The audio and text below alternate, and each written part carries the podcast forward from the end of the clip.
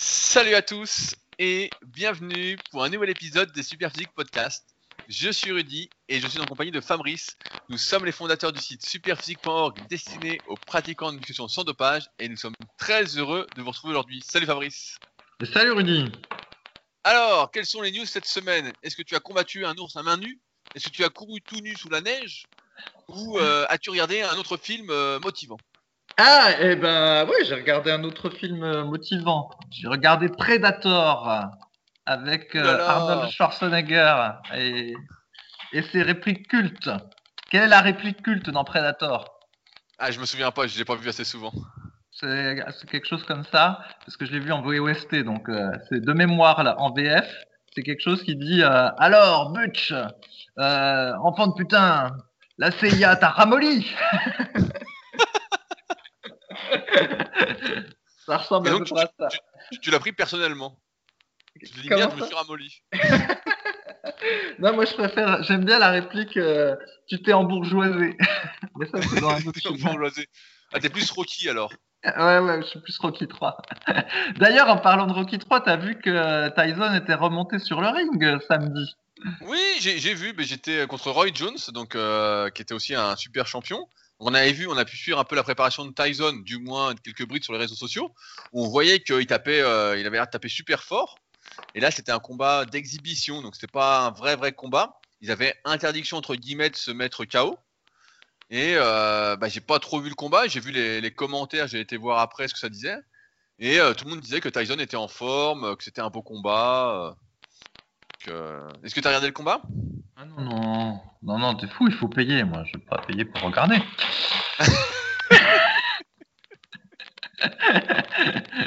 autant, autant, autant regarder directement Rocky 3. Non, mais c'est c'est bien qu'il c'est bien qu'il soit revenu.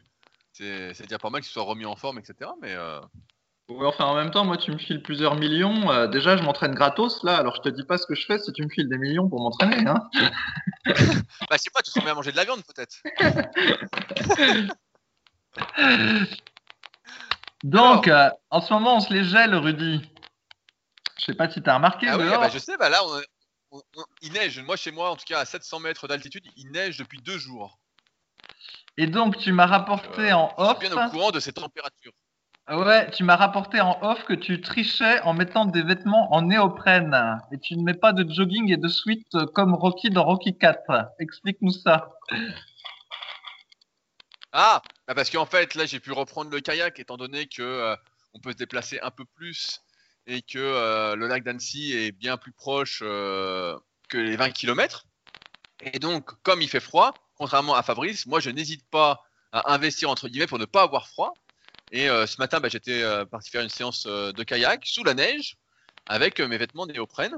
Donc euh, tout simple, en plus, c'est la marque Decathlon, hein, donc c'est pas euh, non plus euh, hors de prix. Et grâce à ça, donc il faisait 1 degré et de la neige, et j'ai pas eu froid du tout. J'ai pu faire ma séance, et j'ai même transpiré durant ma séance. Donc est-ce qu'on peut dire que je suis un guerrier? Je sais pas. T'es pas un guerrier métrosexuel avec ton néoprène. Eh ben écoute, moi je fais à l'ancienne. Je fais à l'ancienne en jogging et euh, sweat où je mets la capuche euh, au-dessus de la tête et, mes, et je mets pas de gants évidemment. Et donc du coup je cache mes mains euh, à l'intérieur des, des manches du, du sweat et je cours comme ça. Et je peux te dire que je me les gèle bien, mais bon, c'est le tarif. Et euh, bah, au bout d'un moment, quand tu es en sueur, et ben t'as encore plus froid parce que du coup tu as le froid qui vient sur euh, l'humidité de la sueur, euh, voilà, qui est mouillée.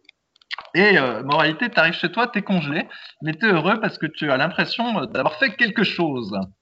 Voilà. sais- Je sais pas, mais moi aussi avant je me disais ça, je me disais pas, bah, c'est pas grave si t'as froid, etc. Le problème c'est que quand t'as froid avec ces températures-là, le temps de te réchauffer, donc tu rentres chez toi. Un coup j'étais tombé dans le lac d'Annecy il y a quoi, il y a 2-3 ans, en plein hiver, en février, euh, en train de faire du kayak. L'eau elle faisait 6 degrés, ah, j'ai mis moins 4 heures à me réchauffer. Vraiment euh, le temps. de- Tu remontes donc tu finis le truc pour rentrer. Ensuite, tu rentres chez toi, tu bois un énorme thé chaud, tu prends une douche, tu te couvres à fond, et en fait, ça passe pas quoi. En fait, euh, tu mets vraiment un temps de dingue quoi. Ouais. Et en plus, en plus le froid, le fait d'avoir froid, ça te crève. Donc euh, d'avoir froid longtemps, ça te crève. Donc après, t'es, t'es comment? T'es improductif pendant un long moment. Alors que là, en ayant chaud, je rentre chez moi. Ok, j'ai fait une séance, mais ça va en fait.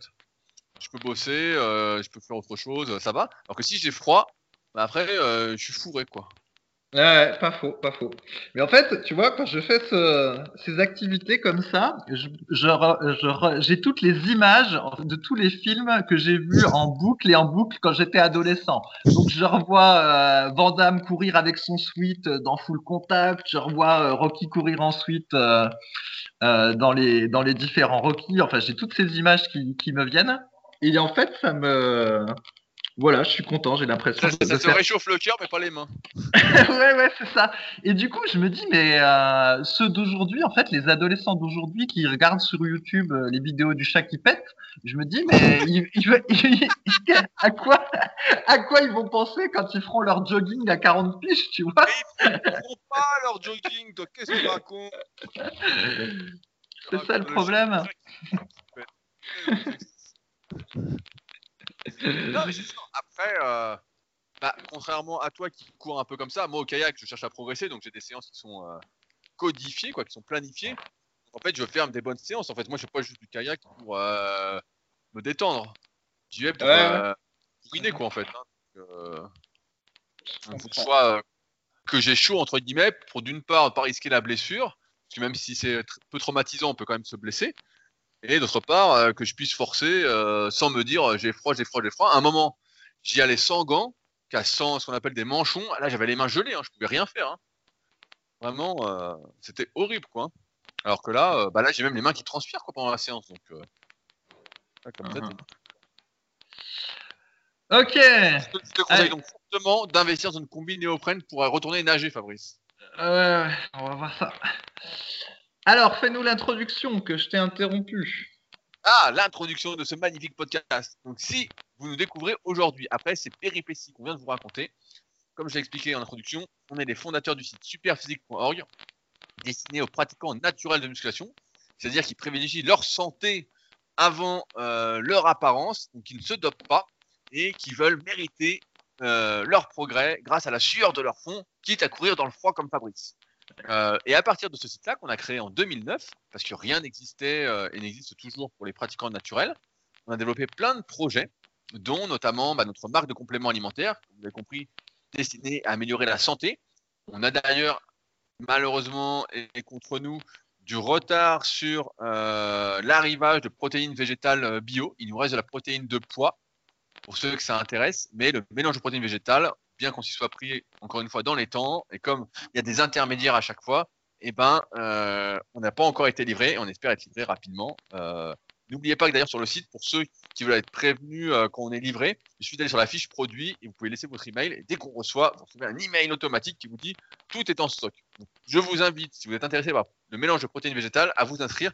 Parce qu'encore une fois, on commande à chaque fois des grosses quantités, mais euh, ça part hyper vite étant donné qu'à chaque fois, on se fait euh, niquer avec les ruptures euh, qui traînent. Alors pourtant, on s'y prend des mois et des mois à l'avance pour pas être en rupture.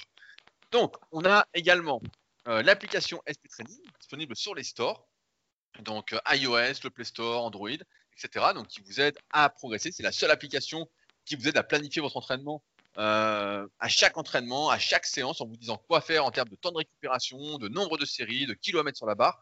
Donc, c'est véritablement, ça dérive de mon coaching entre guillemets que je propose depuis 2006, et euh, c'est une façon de le rendre plus accessible, donc à à moindre prix, avec les avantages et inconvénients que ça de ne pas avoir d'humain derrière, mais qui permet de vous mettre le pied à l'étrier et d'avoir vos séances qui sont déjà programmées. Vous avez juste à suivre l'algorithme qu'on a programmé avec Pierre. On a également euh, le site de Fabrice, avant que j'oublie, musculation-alter.fr pour ceux qui aiment bien l'entraînement minimaliste, bien que Fabrice ait maintenant une presse à cuisse dans son salon, ce qui annonce à mon avis musculation avec alter 2, bientôt en livre. Ça ne m'étonnerait pas. Une presse à cuisse des années 80 précise. Voilà, des années 80. Et quand il en fait, il pense à Jean-Claude Van Damme et à Arnold Schwarzenegger. c'est pour ça qu'il a fait en slip. Euh, voilà. Et comme ça, c'est pas grave s'il transpire sur le, le simili-cuir. Il est nickel. Donc, musculation avec haltère pour ceux qui s'entraînent à domicile avec peu de matériel. Euh, il y a également mon site, donc rudicoya.com, sur lequel, comme je l'ai dit, je propose du coaching à distance depuis 2006. Euh, mais également des livres et formations, dont mon dernier livre, le guide de la prise de masse naturelle, et la formation super physique. Puis il y a également tout ce qui est méthode super physique avec analyse morpho-anatomique et construction de programmes en rapport. Et dans la vraie vie, on a aussi le Super Physique Gym, donc ma salle qui est euh, aux alentours d'Annecy, qui vous accueille en temps normal et on espère d'ici le 20 janvier pour ceux qui sont sur Annecy ou qui sont de passage. Euh, et la Villa Super Physique, là où j'habite, et qui vous accueille aussi si vous cherchez un endroit où loger euh, aux alentours d'Annecy et que vous souhaitez en plus refaire le monde en ma compagnie. Est-ce que j'oublie quelque chose, Fabrice? Euh, bah, t'as pas parlé de mon livre, t'as parlé du tien, mais pas du mien. Alors que pourtant, euh, aujourd'hui ou hier, j'étais devant toi dans le classement Amazon. Oui, mais parce, que, parce, que, je parle rarement de ce livre fait avec un éditeur qui est le guide de la musculation au naturel sur lequel je touche presque rien, mais qui a quand même 289 évaluations positives. Et le livre de Fabrice est également trouvable sur son site, donc directement musculation-avec-alter.fr, donc c'est mieux de se procurer là-dessus, ou sinon sur euh, le site diabolique Amazon. Euh, vous pouvez le retrouver, donc musculation avec Alter, euh, assez facilement. Voilà. Est-ce que c'est bon, Fabrice? Est-ce que tu ouais, es euh, détendu? Nickel, nickel, ouais, ouais. Détendu. Et donc, dans ces podcasts qu'on anime depuis maintenant quelques années, on répond aux questions qui sont posées sur les forums superphysiques, notamment les questions qui nous interpellent un peu plus. Euh, sachant que les forums superphysiques, pareil, c'est les plus vieux forums du web, c'est les derniers forums de musculation. Il n'y a plus de forums vraiment de musculation. Tout se passe maintenant. Il y a tout se passe, rien ne se passe, j'ai envie de dire, sur les réseaux sociaux. La dernière fois, ça me fait marrer, je suis tombé sur les réseaux sociaux où il y avait quelqu'un qui avait partagé le lien euh, d'un de nos articles où on mettait des programmes. Que c'était programme intermédiaire super physique. Et sur les réseaux sociaux, il y avait un type qui avait le physique d'une arbalète et euh, qui commentait, qui disait Ah non, mais ce programme il est nul, tu devrais faire ci, tu devrais faire ça, etc. Et ce qui était assez fou, c'est que la personne qui avait posé la question euh, accordait du crédit et de l'importance en fait à la réponse du type qui ressemblait à une arbalète. Et je me suis dit, mais c'est quand même un drôle de monde parce que, euh, en fait, on a, nous, on a créé Superphysique justement en essayant de partager notre expérience, bah, notamment, voilà, moi de coach et Fabrice de pratiquant depuis plus d'une vingtaine d'années. Et puis, euh, ayant euh, vu pas mal de choses passer sur les forums depuis 1999. et maintenant, n'importe qui arrive à se créer une fausse légitimité. Et le pire, j'ai envie de dire, c'est que des gens lui accordent du crédit, en fait. Euh, et donc j'ai trouvé ça assez invraisemblable. Donc Fabrice, heureusement que tu n'es pas sur les réseaux sociaux. ouais, ben, ouais, ben un coup j'avais vu, j'avais vu un truc comme ça sur jeuxvideo.com. Il y avait quelqu'un qui avait demandé euh, l'avis euh, donc du des membres de la rubrique musculation jeuxvideo.com sur le programme musculation avec Alter avancé qui est sur mon site musculation-alter.fr. Bref, et à, un moment dans le programme en question, dans la séance épaules, eh ben j'avais mis des haussements d'épaule pour les trapèzes. Et donc, euh, il y a quelqu'un euh, sur le jeuxvideo.com qui a dit Ah, ce programme, il est nul. On voit bien que le type, il y connaît rien. La preuve, euh, c'est qu'il met dans les épaules des haussements d'épaules. Il n'a pas compris que ça faisait les trapèzes et pas les épaules. Enfin, bref, un truc du style. Alors qu'en fait, tous les culturistes, enfin, il y a énormément de culturistes qui ont toujours fait les haussements d'épaules et les trapèzes dans la séance épaule, parce qu'il se trouve que les trapèzes supérieurs, au final, ils travaillent pas mal aux élévations latérales ou euh, même un petit peu à l'oiseau. Et donc, assez naturellement, euh, ça coule de faire euh, le trapèze supérieur dans la séance épaule plutôt que de le faire dans la séance dos. la plupart des pros faisaient comme ça, je sais pas comment ils font aujourd'hui, mais les pros old school, ils faisaient comme ça, et donc j'avais suivi cette logique qui est pas mal quand on le teste même si euh, je recommande pas trop de faire d'ossement d'épaule parce qu'on n'a pas trop intérêt à avoir trop de trapèzes supérieurs. Mais bon, toujours est-il que voilà, au final, euh, le type disait que j'étais un abruti, alors qu'en réalité, euh, devine qui était l'abruti, Rudy hein? C'était pas celui qu'on croit. Bah, à, mon avis, à mon avis, c'était Cyprien, 12 ans, joueur de Fortnite. C'est possible. qui, est bien plus spécialiste que toi aux yeux des inconnus, c'est tout. Ouais, ouais qu'est-ce que tu veux dire euh Non, mais c'est vrai, moi j'ai vu ça sur les réseaux sociaux la semaine dernière et je dis putain, mais c'est fou, hein, on est arrivé à un truc. Et donc, pour revenir à notre sujet, dans ces podcasts, donc on répond aux questions qui sont posées sur les forums superphysiques où c'est plus un forum entre personnes euh, civilisées qui cherchent à évoluer, à se tirer vers le haut. Il y a notamment euh, la rubrique cahier d'entraînement, il y a des rubriques entraînement, des rubriques diététiques, des rubriques force athlétique. il y a des milliers et des milliers de messages. Si vous faites une recherche dessus, vous allez sans doute trouver chaussures à vos pieds. Vous allez vous y aller. Et euh, donc, je sélectionne des questions euh, qui euh, m'interpellent un peu plus pour ces podcasts. Donc, Fabrice, première question. Ah, bah, tu m'as sauté mon truc sur le Hellfly que j'avais dans mon fichier. Ah, ah, il y a un truc sur les Hellfly. Alors, Fabrice, que veux-tu nous dire sur les Hellfly? Je suis surpris que tu fasses des Hellfly avec ton entraînement minimaliste. Donc, les Hellfly. Donc les Hellfly, c'est un mouvement qu'on pratiquait pas avant parce que tout le monde en avait rien à foutre des Hellfly. on faisait du développé militaire comme tous les vrais hommes qui font de la musculation. Et puis après, une fois qu'on s'est tous niqué les épaules, on s'est dit ah merde, faut peut-être laisser tomber le développé militaire et faire un petit peu plus de Hellfly. Oh, pour... attends, attends, attends, les Hellfly, c'est de la musculation canapé, ça. pour euh, essayer d'équilibrer un peu euh, les muscles rotateurs externes de l'épaule et les muscles rotateurs internes. Et donc, il y a deux façons de faire les Hellfly, enfin même trois. Mais en réalité, il y en a deux qui se ressemblent. Alors, la façon habituelle, donc le mouvement de Hellfly, pour ceux qui voient pas ce que c'est, qui n'ont pas lu la fiche sur le site Superphysique, on appelle ça le mouvement de l'autostoppeur, parce que quand on est debout et qu'on le fait à la poulie, eh ben, on reproduit un petit peu le geste qu'on fait quand on fait du stop, enfin, personne n'en fait maintenant, et qui consiste à euh, éloigner l'avant-bras du corps, euh, tout en ayant le coude qui euh, est collé au corps. Et donc, en fait, ce petit exercice, ça fait, euh, ça travaille l'infra-épineux, un muscle qui est situé dans la coiffe des rotateurs euh, de l'épaule, qui se trouve euh, dans le dos, on va dire, derrière le dos, et qui fait une petite, je crois qu'il fait une petite bosse quand il est développé. Est-ce qu'il, bien, sûr, il fait, il fait, une belle bosse. ouais, ouais. Notamment chez les cultures pro, parce que c'est un muscle qui se développe presque tout seul avec les anabolisants les produits dopants. Donc, euh, ouais, ça fait une sacrée bosse. Ça, ça fait un, énorme relief de mémoire. Euh, Coleman, on le voyait bien. Un, qui on le voyait pas trop, c'était Joe Cutler. Justement, c'était assez surprenant. Mais euh, euh, normalement tous les pros ont un arrière d'épaule et un infra-épineux euh, monstrueux quoi de dos. Hein. Voilà, et donc du coup ça, ça, ça donne un petit peu l'illusion d'avoir plus de définition dans le, dans le dos quand il est bien développé, si tant est qu'un naturel puisse vraiment beaucoup le développer. Mais donc on le pratique pas tant pour ses effets esthétiques que parce qu'il permet d'améliorer la, la santé des épaules. Donc ça c'est la version debout. Et aussi la version couchée qu'on peut faire avec un halter si on n'a pas accès à une poulie. Donc dans ce cas-là, ben, on se couche et puis on fait la, la rotation avec l'alter. Et il y a une troisième version où cette fois-ci, euh, on va plutôt avoir le bras euh, au niveau de la tête et on va faire la, la rotation euh, au niveau de... Voilà, la rotation comme ça.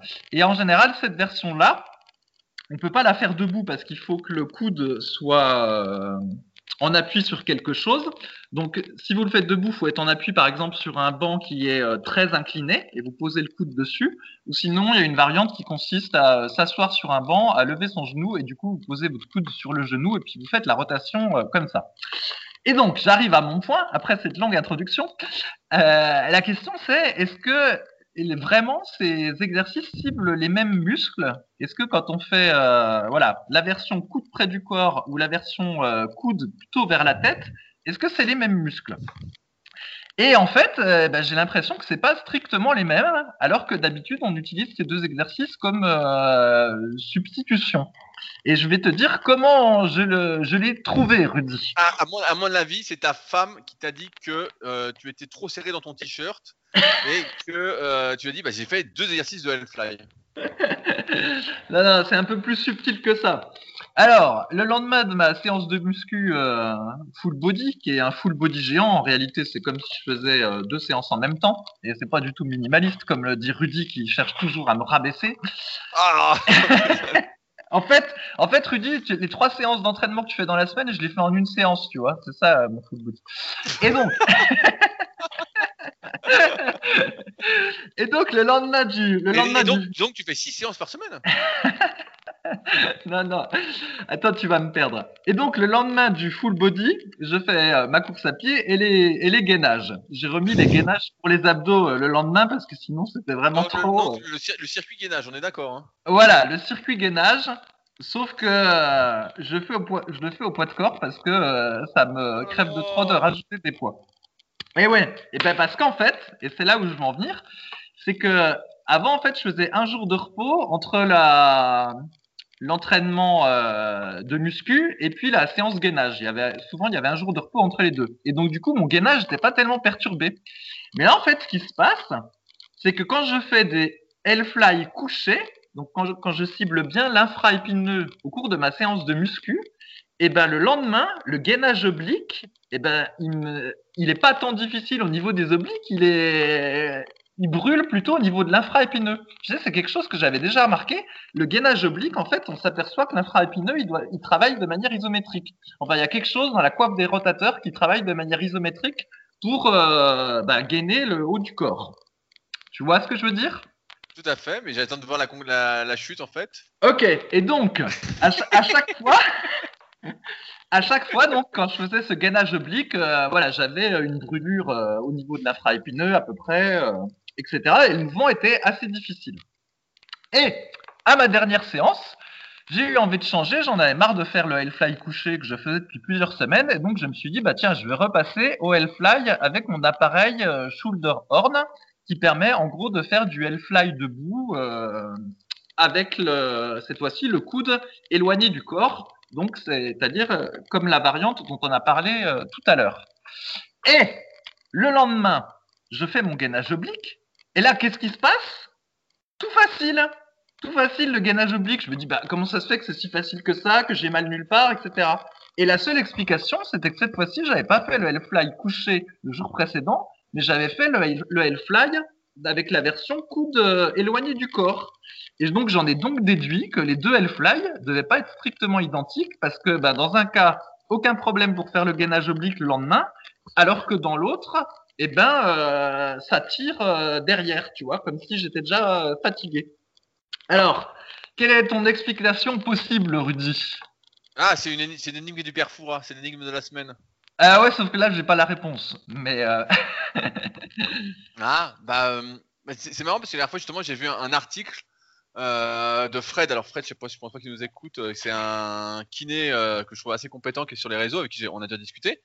Et il, il, expliquait que, par exemple, bah, je, dérive un peu, mais que le supra-épineux, le sus-épineux, avait plusieurs faisceaux en fait.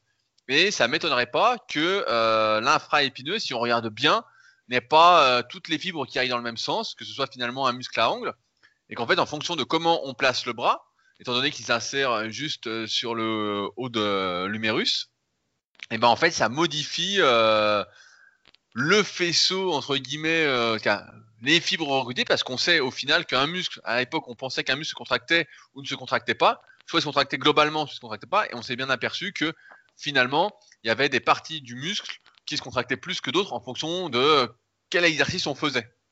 Et donc ça m'étonnerait pas que euh, si je dérive un petit peu, je fais cette hypothèse là, s'il y a des plus spécialistes, ils pourront me corriger avec plaisir dans les commentaires. Mais que euh, ce soit effectivement le cas et que ça ne travaille pas exactement euh, les mêmes fibres, même si c'est un peu euh, exagéré ce terme-là, mais en fonction de la position du bras. Voilà. Ouais, ouais, Je vois. Ben, en fait, le, du coup, le L-fly près du corps, ce serait par exemple comme du développé couché prise serrée, et puis le L-fly avec coude éloigné, ce serait un petit peu comme du développé couché prise large, pour caricaturer. Oui, voilà, pour caricaturer, oui, oui. Parce que souvent, on parlait du milieu des pecs. J'avais fait un article d'ailleurs sur mon site euh, que j'ai partagé, je crois, la semaine dernière, euh, sur les réseaux sociaux, où on disait voilà, le milieu des pecs, ça n'existe pas. Sauf qu'on se rend bien compte que, bah, pour ceux qui ont des pecs, quand on fait du coucher serré, moi, je sens pas trop les triceps, mais je sens vraiment euh, l'intérieur des pecs, ça me force à fond. Et alors que quand on fait du coucher prise normale, et eh ben, on sent pas trop le milieu, on sent plus l'extérieur. Et souvent, bah, ceux qui font du coucher prise large, qui sont pas très doués pour les pecs, ils prennent que de l'extérieur des pecs et du bas de pec. Et euh, ce qui montre bien qu'on ne recrute pas, encore une fois, un muscle euh, complètement, sauf à moins d'être très doué. Je crois que j'en avais parlé, la semaine dernière sur YouTube dans ma vidéo Combien d'exercices euh, pour prendre du muscle qui avait bien marché d'ailleurs. Et euh, explique aussi que pour la majorité, bah, il faut faire plein d'exercices différents pour essayer de se développer, du moins si on veut se développer complètement. Et qu'à l'inverse, si on est très doué, bah, parfois un exercice peut suffire. Et ça, ça ne marche que pour une minorité. Et donc la, conclusion, c'est que finalement, vous devez faire maintenant deux exercices de Hellfly euh, et vous devez multiplier le nombre d'exercices que vous faites. Et donc euh, finalement, Fabrice ne va plus faire deux séances qui font trois séances, mais trois séances qui font quatre séances. On va passer à deux heures d'entraînement par semaine. mais c'est vrai tu vas vouloir tout faire parce que j'imagine en plus que tu ne fais pas qu'une série par exercice. Ah bah non, non, il y a eu un moment donné, pour tous les petits exercices de merde, j'en faisais qu'une, hein, et puis euh, ça m'allait pas, donc je suis revenu à trois exercices, à trois séries pour tous les exercices. Alors après, des fois, je fais des supersets ou des temps de repos courts, mais je fais mes trois exercices parce que mentalement, c'est mieux quand tu euh, mes trois séries parce que mentalement, c'est mieux quand il y a le même nombre à chaque fois, tu vois. C'est psychologiquement, j'aime bien. Donc voilà l'histoire. Donc voilà. Bon bah et euh, j'imagine que tu n'as pas d'explication pour ton sweat trop serré de la semaine dernière. non, non, non. Toujours pas. Parce que je tiens à dire que tout le monde, tout le monde s'est demandé euh, est-ce que tu allais me donner la réponse? Euh, euh, ben non, j'ai pas la réponse. Par contre, j'ai une recette. Ouh là là, le Mieux. retour des recettes, attention, j'espère que vous êtes bien accrochés, vous êtes bien. J'espère que c'est une recette carnivore euh, à base euh, de savon à la graisse de bœuf. Euh, ouais. Alors, c'est la recette du seitan. En fait, c'est quelque chose qu'on peut là là acheter. là, ça, ça sonne, ça sonne japonais ça. Ouais, c'est quelque chose qu'on peut acheter dans les magasins bio, puis c'est euh, assez cher, mais on peut aussi se le faire soi-même. Et d'ailleurs, on a, dans un tout premier podcast, on en avait parlé, et je crois que c'était Marie qui avait laissé un commentaire sur SoundCloud en disant qu'elle, elle le faisait, que c'était très simple et euh, c'était tout facile à faire. Et j'ai jamais pris le temps, donc j'ai essayé. Alors, je vous explique la recette de base. Vous allez Attends, voir. est-ce est- dans quel film on est? Est-ce qu'on est dans Alien 2 Là, il n'y a, pas de film là-dessus. Il y a pas- il y a pas de film, ok. Alors déjà, et ça va en surprendre, ça va en surprendre certains, il faut euh, un, comme farine, il faut de la, du gluten pur. Donc là, c'est pas, Oh là là, le poison Oh le poison il faut du gluten Ah pur. non, non, non, non, non, ah non Alors là, c'est pas pour les, c'est pas pour les, Il se retient de dire une blague, mais il sait que quelqu'un je vais peut-être pas la dire parce qui dit, il va se faire défoncer quoi. ah ouais, non. Ah ouais. On sait pas Non, pour là, c'est- ceux qui veulent, qui veulent pas quoi. Ça, c'est pas pour les anti-gluten parce que c'est l'ingrédient de base, c'est du gluten pur. Oh là là Donc, là je commence la recette. Donc, dans, Ah, dans ah, une casserole, que je hein. dans une casserole, vous mettez euh, de l'eau et un, un petit cube de bouillon de légumes. Au préalablement, vous avez bien vérifié quand vous avez acheté le cube de bouillon de légumes qu'il n'y a pas d'huile de palme dedans, pas de sirop de fructose, glucose, pas de sucre et tout ça. Donc sur les 10 du rayon, il va falloir en éliminer 9, mais vous devez arriver à en trouver un qui, euh, voilà, contient juste euh, des légumes concentrés, on va dire, déshydratés. Et euh, voilà, donc là, vous faites votre petit bouillon. Ensuite, vous prenez euh, un, gros bol ou un saladier, et là dedans vous allez mettre 150 grammes de gluten pur. Donc ça ressemble à de la farine. Après, vous prenez votre bouillon et vous allez mettre euh, 150 grammes de bouillon dessus. Et avec une cuillère, en fait, vous allez tout mélanger tout ça. Et comme justement bah, le gluten, c'est ça qui fait l'élasticité euh, de la pince à pain, et ben là, vous allez voir que assez rapidement, ça va faire une espèce de boule en fait que vous pouvez euh, malaxer, euh, plotter, euh, voilà, euh, trifouiller. Et vous faites votre petite boule. Bah, D'autant que pour ceux qui n'ont pas de gonzesse, euh, c'est génial quoi. voilà, tu fais ta petite boule, euh, voilà, ta petite boule de gluten. Et ensuite, tu tranches. ensuite, ta petite boule, tu vas la, la trancher en, en petites tranches. Et puis tu mets les petites tranches dans le bouillon, parce que tu en avais conservé évidemment. Et puis tu cuis ça pendant 40 minutes. Et hop, à la fin, c'est fini. Tu as ton seitan qui est fait. Alors, avec ça, c'est la recette de base, mais ça n'a pas trop trop de goût. Et donc, pour améliorer le goût quand vous allez manger euh, vos petites tranches, en général, on rajoute euh, du, euh, truc de soja, là, j'ai oublié. Voilà, de la sauce soja. Voilà, on rajoute de la sauce soja, puis là, c'est assez comestible. Mais on peut améliorer en fait en rajoutant des tas de choses dans le bouillon. Alors là, il y a un million de recettes sur internet que j'ai pas encore testées. En général, on peut rajouter par exemple de l'oignon, des épices, euh, enfin des tas de choses. Et en fait, il y a après le, le seitan va prendre le goût du bouillon. Et donc c'est comme ça qu'il y a des gens qui arrivent à recréer un petit peu le goût des saucisses, le goût des viandes ou que sais-je. Attends, attends, attends, attends, du gluten au goût de saucisse, attends là, eh, un je vegan, te jure. ça, ça va loin, ça va loin là. hein. Bah, voilà, bah, ça c'est du coup c'est ce qu'on appelle les produits euh, simili-carnés. Alors moi je suis pas spécialement fan, mais les choses que tu trouves dans les magasins bio qui sont véganes et puis qui ressemblent à de la saucisse ou qui ressemblent à de la viande, et ben souvent c'est du seitan euh, parfumé en fait. C'est une variante de recette de seitan dans lequel ils ont mis certains épices et au final tu un goût qui ressemble. Mais bon, il n'y a pas besoin de, de, de vouloir absolument faire ça, juste faire ce que j'ai déjà fait, c'est pas mal. Ah, le Et mec, donc là, le mec évidemment- mange des saucisses quoi. Et là, les- le mec mange des saucisses. Tout le monde va dire, mais quel est l'intérêt de ce seitan? Euh, Voilà, Ah, au surtout, eh, gluten 40, pur. minutes, 40 minutes dans le bouillon, ouais, c'est hyper long en plus. Hein. Ouais, mais t'as pas besoin de surveiller. D'ailleurs, j'ai découvert que je pouvais programmer ma plaque de cuisson. Je peux mettre 40 minutes, m'en aller, et elle s'éteint tout seul. Oh là Alors, là ça- là là là là. Ah ouais Ouh là là, Ah, ça- il, a passé, il a passé l'an 2000. Ça me change la vie, ce truc. Enfin, donc, pour vous motiver, ce qui se passe, c'est que dans le gluten pur, il y a 80% de protéines, Rudy. Hein? 80%. Ouais, mais bon, est-ce que c'est des protéines complètes?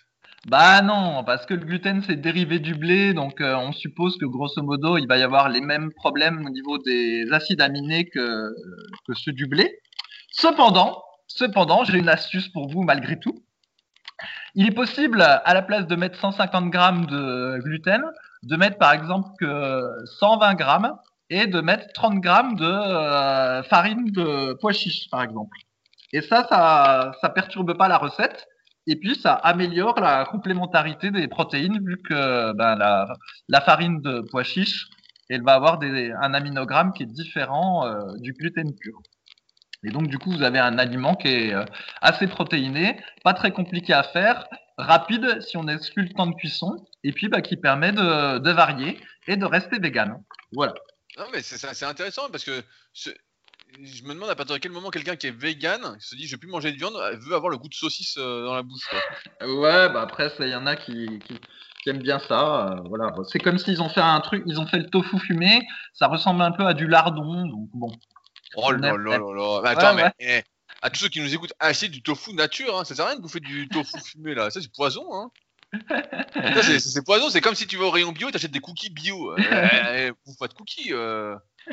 Sinon, eh, achète les meilleurs cookies. Hein. euh. Pas aller au rayon bio pour acheter des cookies dégueulasses. Hein. Non, mais c'est- c'est c'est- c'est vrai, à la fin, si vous bouffez des saucisses, achetez des, vrais- des bonnes saucisses, quoi. Des fausses saucisses dégueulasses, euh, vous faites de saucisses, quoi.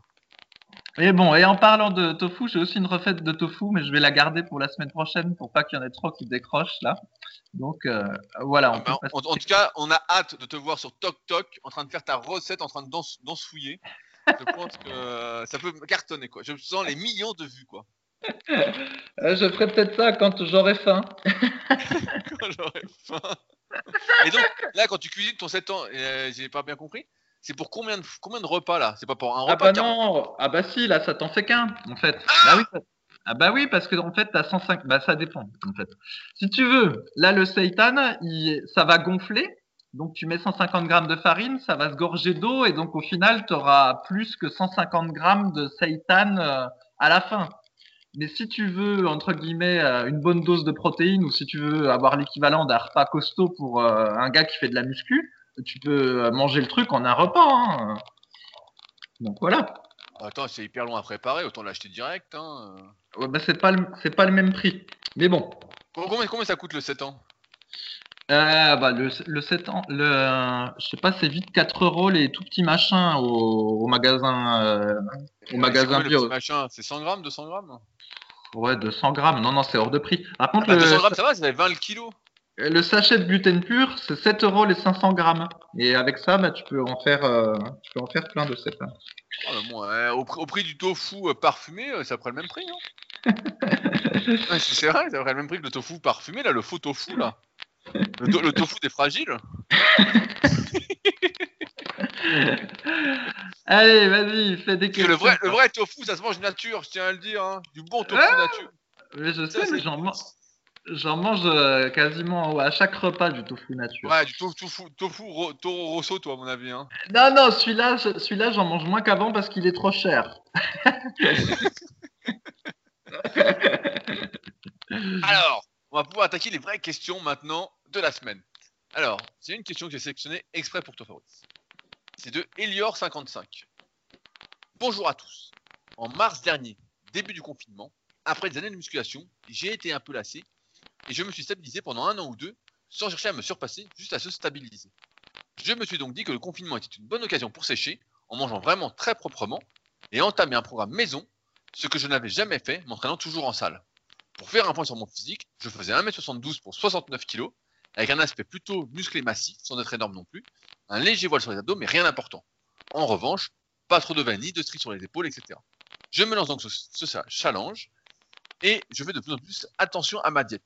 Du fait d'un manque de vraies dépenses physiques, mis à part l'entraînement, du fait du confinement. Et les résultats sont là. Pour la première fois, mes veines apparaissent, les abdos également, des stries sur les épaules et une perte de 8 kg pour arriver à 60,9 kg en août. Malheureusement, si physiquement j'étais tracé, j'étais usé, plus de force physique mis à part à l'entraînement, une concentration extrême sur ma diète, je ne pensais plus qu'à ça, et à peine le repas terminé, je pensais au suivant.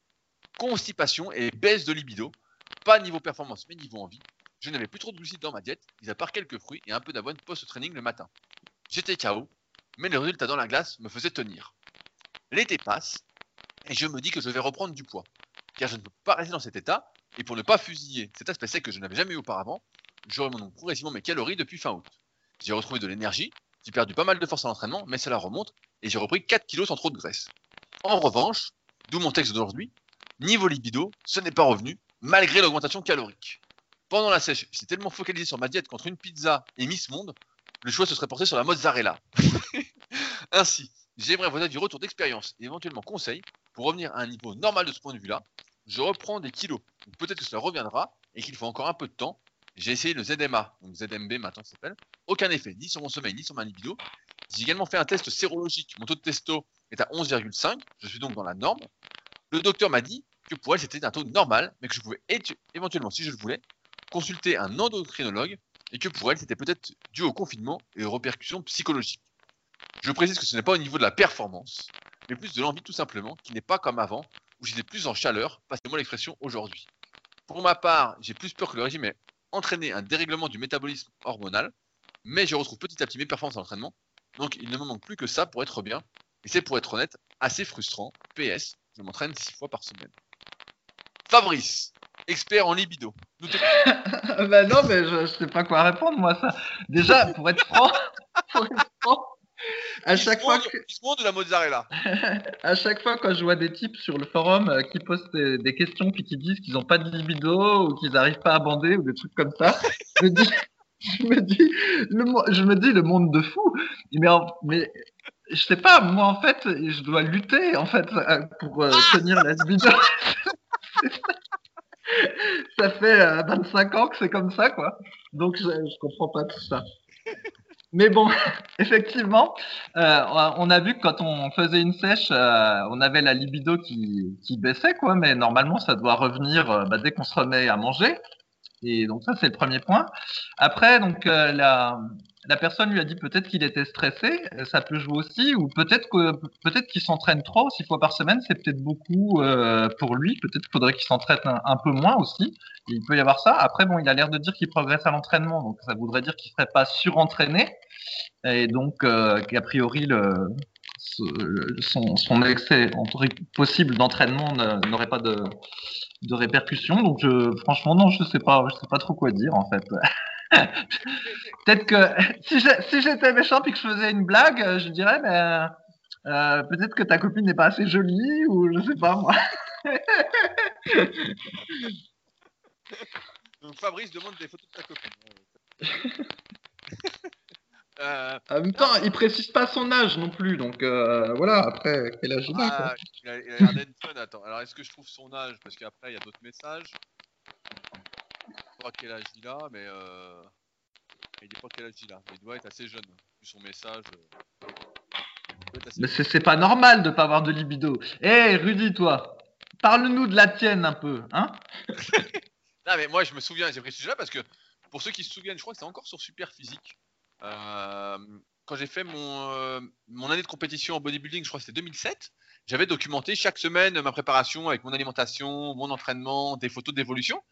Et je me souviens qu'un coup, j'avais écrit mon article de la semaine, donc ça doit être dans la rubrique diététique de, sur superphysique.org, pour ceux qui veulent le lire, il y a 12 parties. Et je me souviens qu'à un moment, j'expliquais ça justement, j'expliquais que en fait, euh, bah, j'avais plus de libido, quoi. En fait, euh, t'as plus du tout envie. En fait, tu manges rien. Euh, toute la rage que t'as, entre guillemets, bah, tu la mets à l'entraînement. Et donc, quand t'as fini l'entraînement, en fait, t'es rincé, t'as rien. Puis en plus, tu bouffes pas.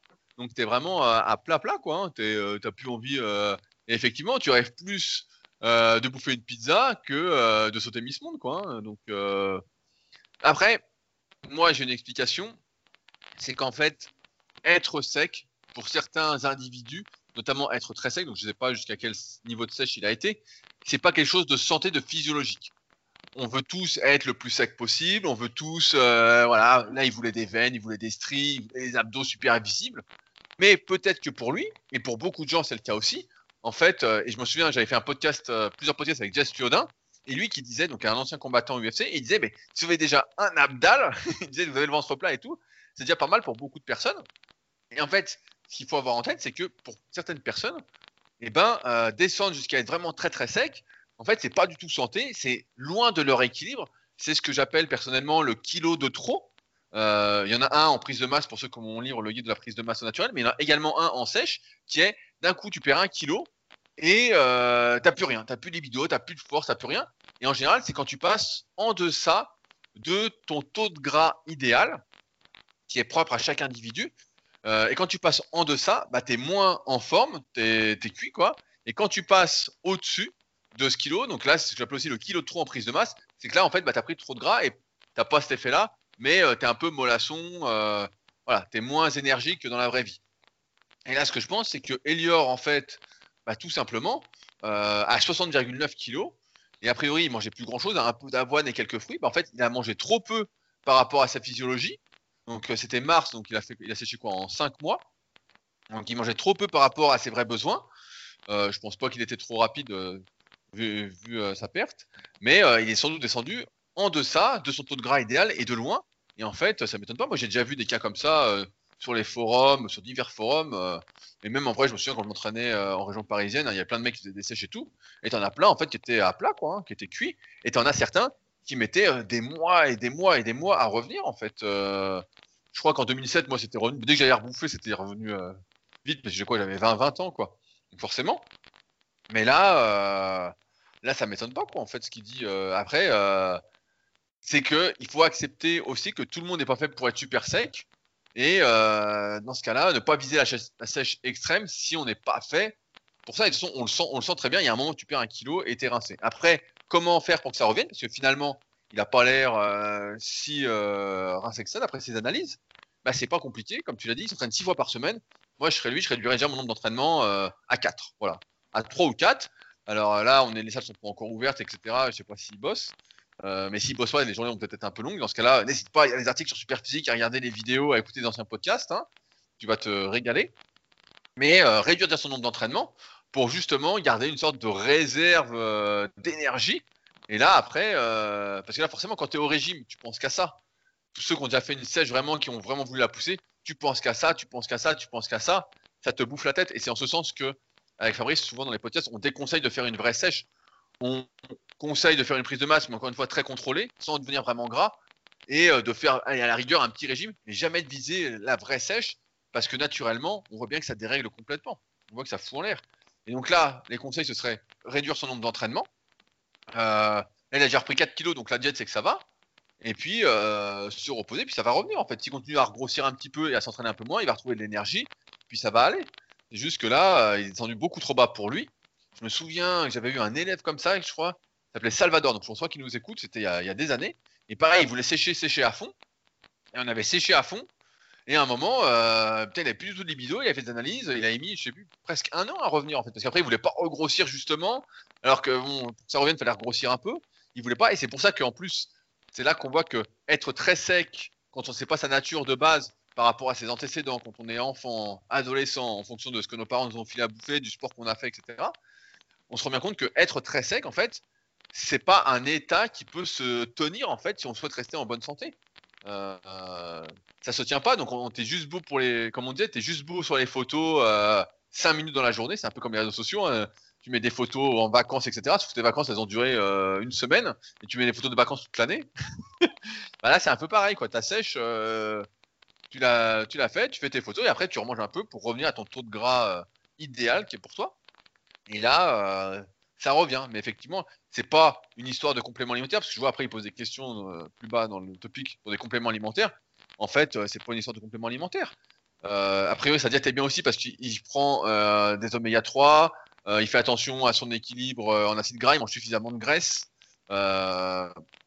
donc, niveau cholestérol, a priori, il est bien aussi sachant que le cholestérol est un précurseur euh, euh, des hormones stéroïdiennes. Donc, euh, franchement, non, il faut juste laisser faire le temps et s'entraîner un peu moins et ça va revenir, mais il voit que pour lui en tout cas, c'est pas, c'est pas quelque chose à faire de descendre aussi bas. Voilà, il était, il beau, mais il était inutile. Donc bon, voilà. Voilà ce que j'ai à dire, Fabrice.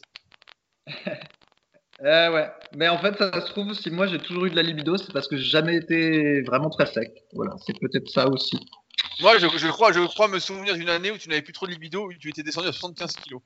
Ouais, je me souviens plus. Bah, moi, moi, je m'en souviens très bien, c'était en 2006. je m'en souviens très bien, et j'ai même des photos de cette sèche sur mon ordinateur que je peux retrouver si les internautes sont intéressés. Euh...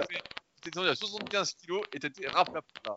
Parce que 75 kg, c'était pas du tout ton poids. C'est sûr que ton poids, on voit bien, euh, à chaque fois, tu es autour de 81, 82.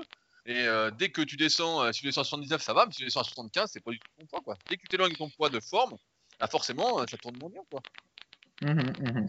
Ça tourne bien. Et si en plus tu t'entraînes tous les jours comme un forcené, bon bah voilà, t'es quoi. Hein, donc, ouais, ouais. J'aime bien sa phrase, j'étais KO, mais le, résultat dans la glace me faisait tenir. Ah ouais, ouais, mais bon, le problème, c'est que ça t'a. Euh, quand tu es à fond là-dedans, et c'est pour ça que c'est pas une pratique qu'on recommande vraiment la, sèche, c'est que ça t'isole complètement en fait. Tout seul, euh, ok, t'es beau euh, dans la glace, mais c'est pour ça que l'idéal, c'est de jamais devenir trop gras, de faire des petits régimes, voilà, sans trop se forcer, sans être trop pressé, et de toujours essayer d'être en forme. L'important, c'est d'être en forme avant d'avoir l'apparence d'être en forme. Hein. je sais qu'aujourd'hui, on peut acheter des tenues pour paraître athlète de haut niveau, mais c'est mieux euh, d'être déjà euh, athlète de bas niveau plutôt que d'avoir les vêtements d'athlète de haut niveau. Euh, D'ailleurs, Fabrice, tu fais des achats pour le Black Friday. Ah, t'es fou, toi. Ah, je sais pas, t'aurais pu acheter 20 kilos de 7 ans, par exemple. non, non. Juste pour revenir, pour revenir sur la sèche, en fait, le problème des sèches, pas, un peu extrême, on va dire si c'est extrême en fait finalement par rapport à ce qu'on devrait être, c'est que ça entraîne un comportement obsessionnel parce qu'après on est grisé par le fait de contrôle de du contrôle qu'on a sur soi en fait. Et c'est ça après qui, qui rend fou. Donc euh, voilà pourquoi on, c'est vrai, ça devient complètement fou parce que tu te vois perdre du gras, tu vois que tu as un contrôle et en plus ça isole quoi. Ça isole complet, c'est pour ça que même aujourd'hui quand quelqu'un qui me contacte pour sécher à fond, en général, j'arrive à lui faire euh, entendre raison au fil des semaines quand il se rend compte qu'à un moment, il a plus d'énergie, il est cuit. Il se dit oula. Et je dis ouais, ouais, mieux vaut qu'on stabilise, qu'on remange un peu. Euh. Parce qu'à un moment, voilà, il y a une limite, ça sert à rien de. Si c'est juste pour être beau et être crevé, ça n'a pas de sens en fait. Il vaut déjà être en forme et. Rien ne vaut d'être en forme quoi. Et en bonne mhm. santé, parce qu'en plus, quand tu es sous ton taux de gras idéal, voilà, t'es cuit cuit comme Elior, bah, tu es plus sensible à tous les virus qui passent, à toutes les infections. Ta, tes défenses immunitaires euh, fonctionnent moins bien. Euh, tout fonctionne moins bien en fait. Tout fonctionne moins bien. Euh, c'est pas du tout l'idéal. c'est bien, voilà, entre guillemets, si tu fais des compétitions, c'est ton truc, mais sinon, si tu veux faire des photos une fois, mais sinon, il faut éviter, surtout si t'es pas sec de base, encore une fois, de vouloir descendre le plus bas possible, surtout quand on sèche, en plus, tu te rends compte que tu peux descendre, descendre, descendre, et que c'est sans fin, quoi. Voilà. Alors, le, Black Friday, Rudy. Si déjà tu as participé au Black Friday, eh ben, c'est que tu n'es pas un bon citoyen français parce que le Black Friday, c'est ce week-end, figure-toi. Ils ont décalé la date d'une semaine. Eh ben, c'est pas vrai. Ça a été... Ben si, ça a été décalé d'une semaine le Black Friday. Et, Noël, c'est quand? C'est en janvier? Ah ben, y a, figure-toi qu'il y en a qui veulent décaler les vacances de Noël même. Mais bon, c'est encore autre chose. Et, euh, les vacances d'été, c'est quoi C'est décembre? Ah mais je sais pas s'il n'y a pas des propositions pour décaler les vacances d'été aussi. mais le Black Friday, je déconne pas, ça a officiellement ça a été décalé en fait. Il y a eu un accord avec les distributeurs, etc. Alors, pour ceux qui sont euh, qui ont déjà fait des achats en ligne, donc euh, dans une, il y a très très euh, dans un lointain passé, comme j'ai pu le faire, on a tous reçu des mails à crever en nous disant Black Friday, Cyber Week, blablabla. Bla, bla, bla, donc on se rend bien compte que tous ceux qui sont en ligne n'ont pas du tout joué le jeu du Black Friday. c'est des conneries ça. Black ah, Friday, ils, ont... rien fait du tout, ils en ont rien à foutre. Ils sont localisés ailleurs, il y en a. Euh, ou même s'ils sont en France, ils l'ont fait là. C'est juste que les boutiques, en fait, euh, se sont, et encore, elles se sont euh, dit, voilà, les boutiques physiques, on attend une semaine. Mais la vérité, voilà, j'ai vu qu'Amazon avait dit qu'il faisait pas le Black Friday, voilà, en France. Mais bon, Amazon, c'est la guerre des prix, donc c'est déjà pas cher, quoi. Mhm. Pareil, hein, euh, ouais, tous les sites en ligne ont fait le Black Friday, hein, ça c'est pas vrai. Euh. Eh ouais, drôle de monde, hein, Fabrice. Mais je sais que t'as acheté des trutrucs. Je vais le prouver, t'as acheté une combiné au prêt. T'as acheté une combiné au prêt. non, non, non, non, j'ai rien acheté du tout. Alors Fabrice, j'ai une question pour toi. C'est une question de Niki, 75-18. Donc j'imagine qu'il habite dans le 18e arrondissement à Paris. Niki qui nous dit Bonjour, je souhaite avoir des mollets plus longs. Comment puis-je les muscler? Fabrice, comment on peut allonger ses mollets? Ah bah voilà, ça c'est une question facile. Eh ben on ne peut pas, on ne peut pas allonger ses muscles. Comment ça? Attends, si je, si je descends à fond, je vais pas les allonger? Et ben ouais, dans le temps, on croyait que quand on faisait des mouvements en amplitude euh, complète, voire même euh, plus que complète, ou quand le muscle était très très étiré, on allait pouvoir euh, en changer la forme et puis l'allonger. Mais en fait, c'est un mythe. On ne peut pas. Et donc, euh, c'est particulièrement prégnant pour les mollets, mais en fait, euh, ça peut l'être aussi pour les biceps. Et ben, quand on a les mollets courts en haut de la cuisse, et ben, euh, ils seront toujours euh, courts en haut de la cuisse et puis ils seront jamais très volumineux. Et d'ailleurs, c'est assez rigolo parce que souvent, les mecs qui font de la muscu se plaignent d'avoir des mollets courts. Par contre, les femmes qui font de la muscu se plaignent d'avoir des mollets longs. Donc en fait, tout, n'est pas bien dans le, dans le meilleur des mondes. Donc Rudy, lui, il a les mollets très courts et en plus, il a le, il a le tibia très long. D'ailleurs, je t'ai vu faire de la presse à cuisse sur YouTube dans une de tes récentes vidéos, euh, Rudy, comme t'en avais, t'avais teasé le truc, je suis allé te chercher. Je suis allé voir ta presse à cuisse euh, avec élastique. Et tu sais à quoi j'ai pensé en te voyant? Je me suis dit, mais la vache, il a des tibias de fou le type.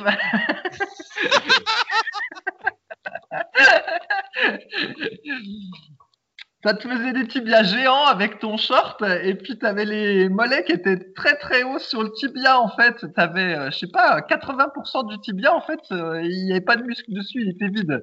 Et là je me suis dit, ah bah oui, quand il dit qu'il a les mollets courts, euh, il ment pas. Et donc, ceci étant exposé, effectivement, on peut pas en changer la forme. Après, si vraiment, comment il s'appelle? J'ai oublié son pseudo. Niki. Si vraiment Iki est un acharné euh, des mollets, eh ben, il peut quand même travailler euh, le muscle jumeau, donc celui qui est plutôt donc en haut de, en haut de son tibia, en faisant par exemple des extensions des mollets à la presse à cuisse, jambes quasi tendues, ou éventuellement des mollets sur une jambe avec un haltère s'il s'entraîne chez lui. Et après, pour compléter, c'est très important, il faut travailler le muscle solaire, qui est euh, le muscle qui est à la fois en dessous et en même temps en bas, qui lui va permettre de donner du volume au mollet de profil et améliorer l'aspect général. Et pour travailler le solaire, bah, c'est très facile. Il faut euh, fléchir les genoux et faire des extensions de mollets. Donc l'exercice roi, l'exercice roi, c'est de faire euh, les mollets assis à la machine, on va dire, ou alors on peut même faire les mollets assis au bout d'un banc en mettant des haltères euh, au-dessus des cuisses. Et puis, il faut placer un petit support euh, au niveau de ses pieds pour avoir une amplitude de mouvement euh, un peu plus importante que si on les faisait au sol. Et avec ça, ben, euh, avec un peu de chance et euh, beaucoup d'abnégation, et ces mollets vont gonfler et donc ben, ils auront un meilleur aspect qu'ils n'ont euh, actuellement. Et avec de la malchance et pas d'abnégation, et ben, il se passera strictement rien du tout. Voilà. Mais donc, comment j'allonge mes mollets? Il a rien écouté, lui. T'as rien écouté, toi. Ça Non, fait mais- penser. Sinon, tu sais, ça fait penser à, à l'autre mythe où euh, on disait qu'il fallait faire les élévations des mollets en variant la, en variant le, tu sais, la, la, la position des pieds. Alors, fallait mettre les pieds en canard, mettre les pieds de face et puis mettre les pieds vers l'intérieur pour cibler un peu plus l'extérieur ou un peu plus l'intérieur du muscle jumeau. Mais bon, c'est déjà tellement galère de développer son muscle jumeau. Si t'en es à essayer de cibler euh, l'extérieur ou l'intérieur, t'as pas fini. Bon, bah, on va rester avec des mollets courts alors quoi, je suis dégoûté. Hein. Moi, je pensais que je pourrais les allonger. euh. Ouais, ouais, bah c'est. En, en plus, je m'ai même pas ciblé l'intérieur ou l'extérieur. euh, parce que moi, je voulais prendre vraiment que de l'extérieur, quoi. c'est ça. ouais. Mais bon, voilà, donc les mecs veulent les allonger, les femmes veulent les raccourcir. Et en plus, euh, euh, très probablement, on doit pouvoir dire que quelqu'un qui a les mollets longs, comme euh, Dorian Yates, il doit être sans doute moins rapide au niveau de l'extension. Et ça se trouve, il Ah oui court moins vite, il donne des coups de pied moins vite et, et tout ça. Donc en réalité, avoir des mollets longs, euh, c'est plutôt pénalisant en dehors de l'aspect esthétique. Mais je pense qu'au niveau sportif, c'est que des inconvénients. Et, euh, si tu as des mollets longs, donc euh, si tu une femme et que tu as des mollets longs, d'après toi, est-ce que si tu fais pas d'étirement, ça va les raccourcir? Pas mal, hein Ah, pas mal la question, pas mal la question. Mais non, vous êtes condamné avec votre longueur musculaire, et c'est d'ailleurs, euh, comme disait Fabrice, la longueur musculaire, c'est le facteur numéro un, entre guillemets, du potentiel de nos muscles. C'est pour ça que c'est au cœur de l'analyse morpho-anatomique. Euh, qu'on explique dans le tome 1 et le 2 de la méthode super physique. Euh, et que euh, quand on a un muscle court, bah, forcément, il y a moins de muscles, il y a moins de, il à développer, il y a moins de potentiel, et les risques de blessure en général sont assez accrus si on ne fait pas attention. bon, mais c'est vrai que pendant longtemps, il y avait des théories comme ça. Tu t'es tiré à fond et puis t'as allongé tes muscles, et en fait, on s'est rendu compte avec les années que si t'es tiré à fond et qu'en plus t'as un muscle court, bah tu t'arraches tout quoi. tu t'arraches tout, tu te niques, donc t'as tout gagné. Ben ouais, mais même, même encore maintenant, je sais plus, euh, enfin encore maintenant, dans un des rares euh, Muscle and Fitness que j'avais pu lire récemment, parce que je crois qu'on ne trouve plus en France, mais c'est peut-être en Espagne que je l'avais trouvé. Il y a des vieux articles qui repassent euh, par Arnold Schwarzenegger où il t'explique que le meilleur exercice pour les pecs, c'est les écarter couchés en descendant les haltères très bas. La preuve, c'est que c'est grâce à ça qu'il a pu avoir des pecs bien larges. Donc bon, le mythe perdure. Bien, sûr, quand, avant on n'y connaissait rien, donc quand t'es gamin, euh, tu croyais. Maintenant, tu vois bien que quand tu fais ça, ça te fait plus de mal que de bien. Que bon, soit t'as les pecs longs, soit t'as pas les pecs longs là pour, pour l'occasion. Et en plus, euh, après t'as les épaules qui rentrent en jeu. Alors si t'as les épaules longues, euh, autant dire que les pecs, c'est la merde. C'est la merde. je voulais. Allez, on va traiter une dernière question parce qu'on a le temps. Voilà. Alors là, pareil, Fabrice, c'est pour toi. Oh, je suis gâté. C'est une question de Elfo No Meno qui nous dit Bonjour, je suis nouveau sur ce forum et j'aimerais obtenir j'aimerais obtenir une information que je n'arrive pas à trouver et qui sera décisif, je pense, sur le choix de mon programme. Pour information, je suis débutant, deux ans en salle et je stagne depuis pas mal de temps, d'où mon intention de suivre une méthode qui fonctionne.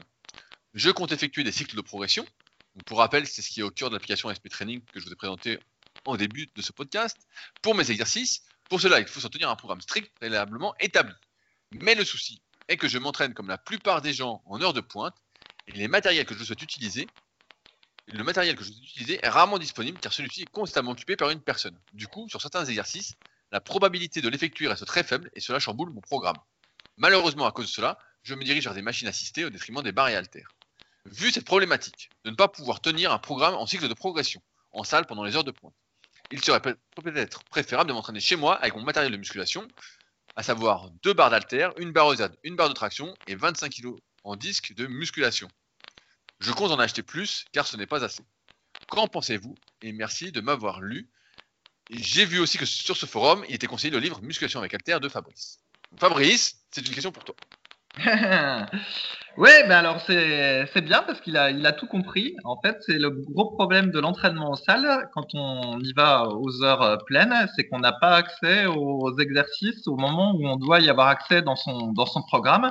Et donc, par exemple, euh, bah, tiens, si le lundi vous entraînez les pecs et puis que vous commencez par le développé couché, bah, il y a toutes les chances que vous puissiez pas faire votre développé couché.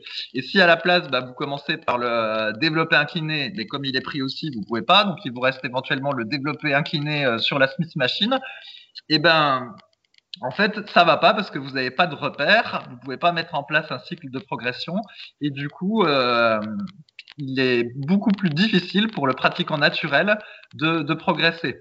Dans le temps, il y avait un truc qu'on appelait euh, l'entraînement instinctif, comme par hasard, il y a beaucoup de pros qui parlaient de ce truc-là, où en gros, ça consiste, euh, je vais à la salle, et puis au feeling, euh, tiens, allez, je vais entraîner les biceps triceps aujourd'hui, je vais faire euh, les exercices qui me plaisent, tout ça, en allant à fond ou en me concentrant sur la congestion. Voilà, l'idée c'était de tout faire au feeling.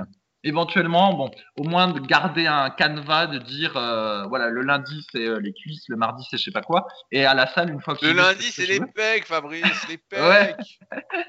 Et donc, en fait, euh, l'entraînement au feeling, à part pour les types qui sont super doués, euh, pour les gens naturels, euh, ça marche pas. Et il est très important en fait que le programme ait une structure et que tout soit planifié. Que les temps de repos sont chronométrés, tout ça, tout ça. Et donc effectivement, comme il l'a dit, ben, s'il peut pas mettre en œuvre ça dans une salle, eh ben, il progressera moins vite et à un moment donné, euh, probablement pas du tout. Et donc, dans ce cas-là, ce serait mieux qu'il fasse chez lui, même avec un matériel plus restreint, mais qu'au moins il puisse euh, avoir un programme qui peut euh, répéter correctement. Alors après, effectivement, le matériel qu'il a listé là, seulement 25 kg de poids, tout ça, c'est comment c'est quand même très restreint pour euh, faire quelque chose d'efficace sur le long cours. Donc là, je dirais que dans un premier temps, c'est peut-être quand même mieux de continuer à aller à la salle, après de s'équiper un peu plus et une fois qu'il aura plus de plus de disques et euh, je sais même pas s'il avait dit qu'il avait un banc inclinable, au moins qu'il ait un banc inclinable et plus de disques, de disques, et ben là il pourra passer un entraînement euh, à la maison et mettre en place les cycles, tout ça, tout ça. Mais voilà, pour le moment, peut-être c'est encore mieux de rester à la salle parce qu'il a vraiment l'air d'avoir peu de matériel malgré tout. je pense que la question se pose pas actuellement puisque les salles sont fermées. Alors à moins qu'il soit à l'étranger, euh, mais en fait, comme tu l'as dit, et je pense que c'est important de le souligner, c'est que il y a beaucoup de personnes en fait qui se posent des questions sur euh, quel exercice faire, euh, notamment quand elles débutent. Quel exercice je dois faire, combien de répétitions, combien, quel temps de récupération, qui, quel complément je dois prendre, qui se posent plein de questions en fait, qui sont certes importantes, mais elles oublient l'essentiel, c'est-à-dire avoir une méthodologie de progression, une méthode de progression. Parce que tu as beau faire au début, quand tu débutes, un exercice qui euh, va pas te convenir par rapport à ta morphonatomie euh, quelques années après, si tu n'as pas de méthodologie de progression et que tu te contentes de faire l'instinctive training, voilà, un entraînement à l'instinct, bah, en fait, il y a peu de chances que ça fonctionne. Alors que si tu as une méthode de progression, ce qu'on appelle nous les cycles de progression, où à chaque séance tu sais quoi faire, etc., ce qu'on explique, ce qu'on met en application dans l'application donc SP Training, euh, eh ben, même si ça te convient pas spécialement, tu vas plus progresser que le mec qui prend les bons exos et euh, qui va s'écouter, qui va pas chercher à progresser. Et c'est pour ça que la méthode de progression, c'est le plus important, et c'est pourquoi Fabrice, là, vous l'a dit, là, la solution pour euh, phénoméno, eh ben, ce serait de s'équiper chez lui, et puis euh, de s'entraîner chez lui. Moi, j'ai de plus en plus d'élèves qui s'entraînent chez eux, justement, à cause de ces soucis-là. Tu arrives en salle, il y a du monde partout, surtout si aux heures de pointe, voilà, c'est des horaires classiques. Tu arrives à la salle à 18h, bah, c'est blindé. Euh, et donc, tu peux pas faire ce que tu veux. Donc, euh, tu peux pas progresser comme tu veux. Tu peux pas mettre en place une méthode de progression. Et donc, c'est un entraînement qui est aléatoire. Et comme on sait, bah, l'entraînement aléatoire donne pas trop de résultats. Mais on néglige souvent la méthodologie euh, de progression, alors que euh, c'est la base avant tout le reste. Et c'est pour ça qu'on insiste beaucoup là-dessus régulièrement, parce que sans ça, en fait, tu as beau faire les meilleurs exercices tout bien faire en théorie qu'il te manque euh, un bout de la théorie. Et là, Fabrice, tu vas être content. J'ai le chien qui vient d'arriver dans la cuisine où je fais le podcast et qui est en train de creuser dans la poubelle. Il va me retourner la poubelle, ce chien. Euh, et, donc voilà, voilà ce que je voulais dire. Mais c'est vrai que ouais, c'est compliqué aujourd'hui. Quand hein. les salles vont réouvrir, ça va être l'afflux. Je pense qu'il y en a beaucoup qui sont équipés chez eux. En tout cas, moi, beaucoup de mes élèves se sont équipés chez eux. Mais euh, c'est sûr que quand tu es dans les salles aux heures de pointe, bah, c'est la merde à moins d'être vraiment très doué, euh, d'être assez doué, d'avoir de gros antécédents sportifs, ou euh, voilà, tu fais quelques trucs, ça fonctionne. Sinon, tu es obligé de vraiment tout codifier ou presque, d'impliquer un certain contrôle sur ce que tu fais. Et en fait, euh, j'ai le chien qui met la tête dans la poubelle, attention, je le tire ce chien. Viens par là, toi. Putain, j'ai le chien, il m'embête. Fabrice, je vais faire un combat avec le chien. Putain, il va dans la poubelle. Salaud de chien. C'est bon, je suis sauvé. Je suis sauvé. Et le chien se cachait dans la poubelle, quoi. Énorme. Et donc, ouais, bah en fait, euh, t'es roulé, quoi. Donc c'est pour ça que l'entraînement à la maison, à, l'époque, j'avais tendance à penser il y a quelques années que l'entraînement à la maison, voilà, c'était chiant parce que tu pouvais pas bien t'équiper, euh, tu pouvais pas faire tout ce que tu voulais. Mais en fait, avec la est tellement devenue, c'est devenu le nouveau bar du 21e euh, siècle. Les gens vont plus là que, vont plus en salle qu'au bar, quoi. Il y a plus, beaucoup de bars d'ailleurs. Euh, et ben en fait, euh, ça s'est trop popularisé et c'est devenu euh, un peu le bordel pour s'entraîner si on est dans une salle commerciale où il y a des milliers des milliers d'adhérents. Sauf si on y va à des heures où il n'y a personne. Mais voilà, encore une fois, l'emploi du temps de chacun fait que, en général, beaucoup y vont aux mêmes heures, et d'où les heures de pointe, et l'impossibilité de vraiment progresser sur le moyen long terme quand c'est comme ça. Oui, puis même quand il va quand il n'y a personne, t'es pas à l'abri de la musique de merde. Alors, du coup. quand, tu, quand tu vas dans un gym et que déjà tu vois des télés euh, avec les infos qui tournent en boucle et puis que tu as une musique de merde, comment veux-tu réussir à t'entraîner? Il y a un truc qui est effectivement qui est drôle en salle, c'est que la plupart des mecs, il y en a aucun qui note ce qu'ils font et il y en a aucun qui chronomètre euh, le repos entre les séries et entre les exercices. Donc déjà, euh, c'est mal barré quoi. Mais bon, il y, en a quand même qui arrivent à obtenir un physique, mais souvent c'est des types qui sont doués pour le coucher et en gros qui, parce qu'ils font beaucoup de couchers, vont réussir à développer un physique. Mais c'est pas par rapport, c'est pas parce qu'ils s'entraînent correctement, c'est juste qu'ils sont doués pour coucher et puis qu'ils passent du temps dessus. Ils sont doués pour coucher. Ils sont doués pour le coucher. Ils sont doués pour coucher. Allez, sur ce, on va s'arrêter là pour aujourd'hui. On espère que, comme d'habitude, vous avez passé un agréable moment en notre compagnie. Si vous souhaitez nous aider euh, et aider vos copains et copines qui ont du mal à progresser, n'hésitez pas à partager le podcast, que ce soit sur les réseaux sociaux, que ce soit euh, par email, euh, comme vous le souhaitez. Si vous avez des questions, ça se passe sur les forums Superphysique, donc superphysique.org, puis forum. On sera un plaisir. Vous verrez, il y a de l'animation, il y a des gens qui ont envie de s'entraîner, qui ont envie de progresser, tout comme vous. Euh, si vous souhaitez également, je le dis si vous le souhaitez, mais ce serait sympa de nous laisser des notes sur les applications de podcast. Donc, euh, peu importe celle où vous êtes, un cœur, cinq étoiles, un commentaire encourageant, ça fait toujours plaisir. On le dira jamais assez. Rien qu'un merci euh, fait plaisir, donc n'hésitez pas. Et puis, bah voilà, on se retrouve la semaine prochaine pour un nouvel épisode dans la bonne humeur. Salut à tous. Salut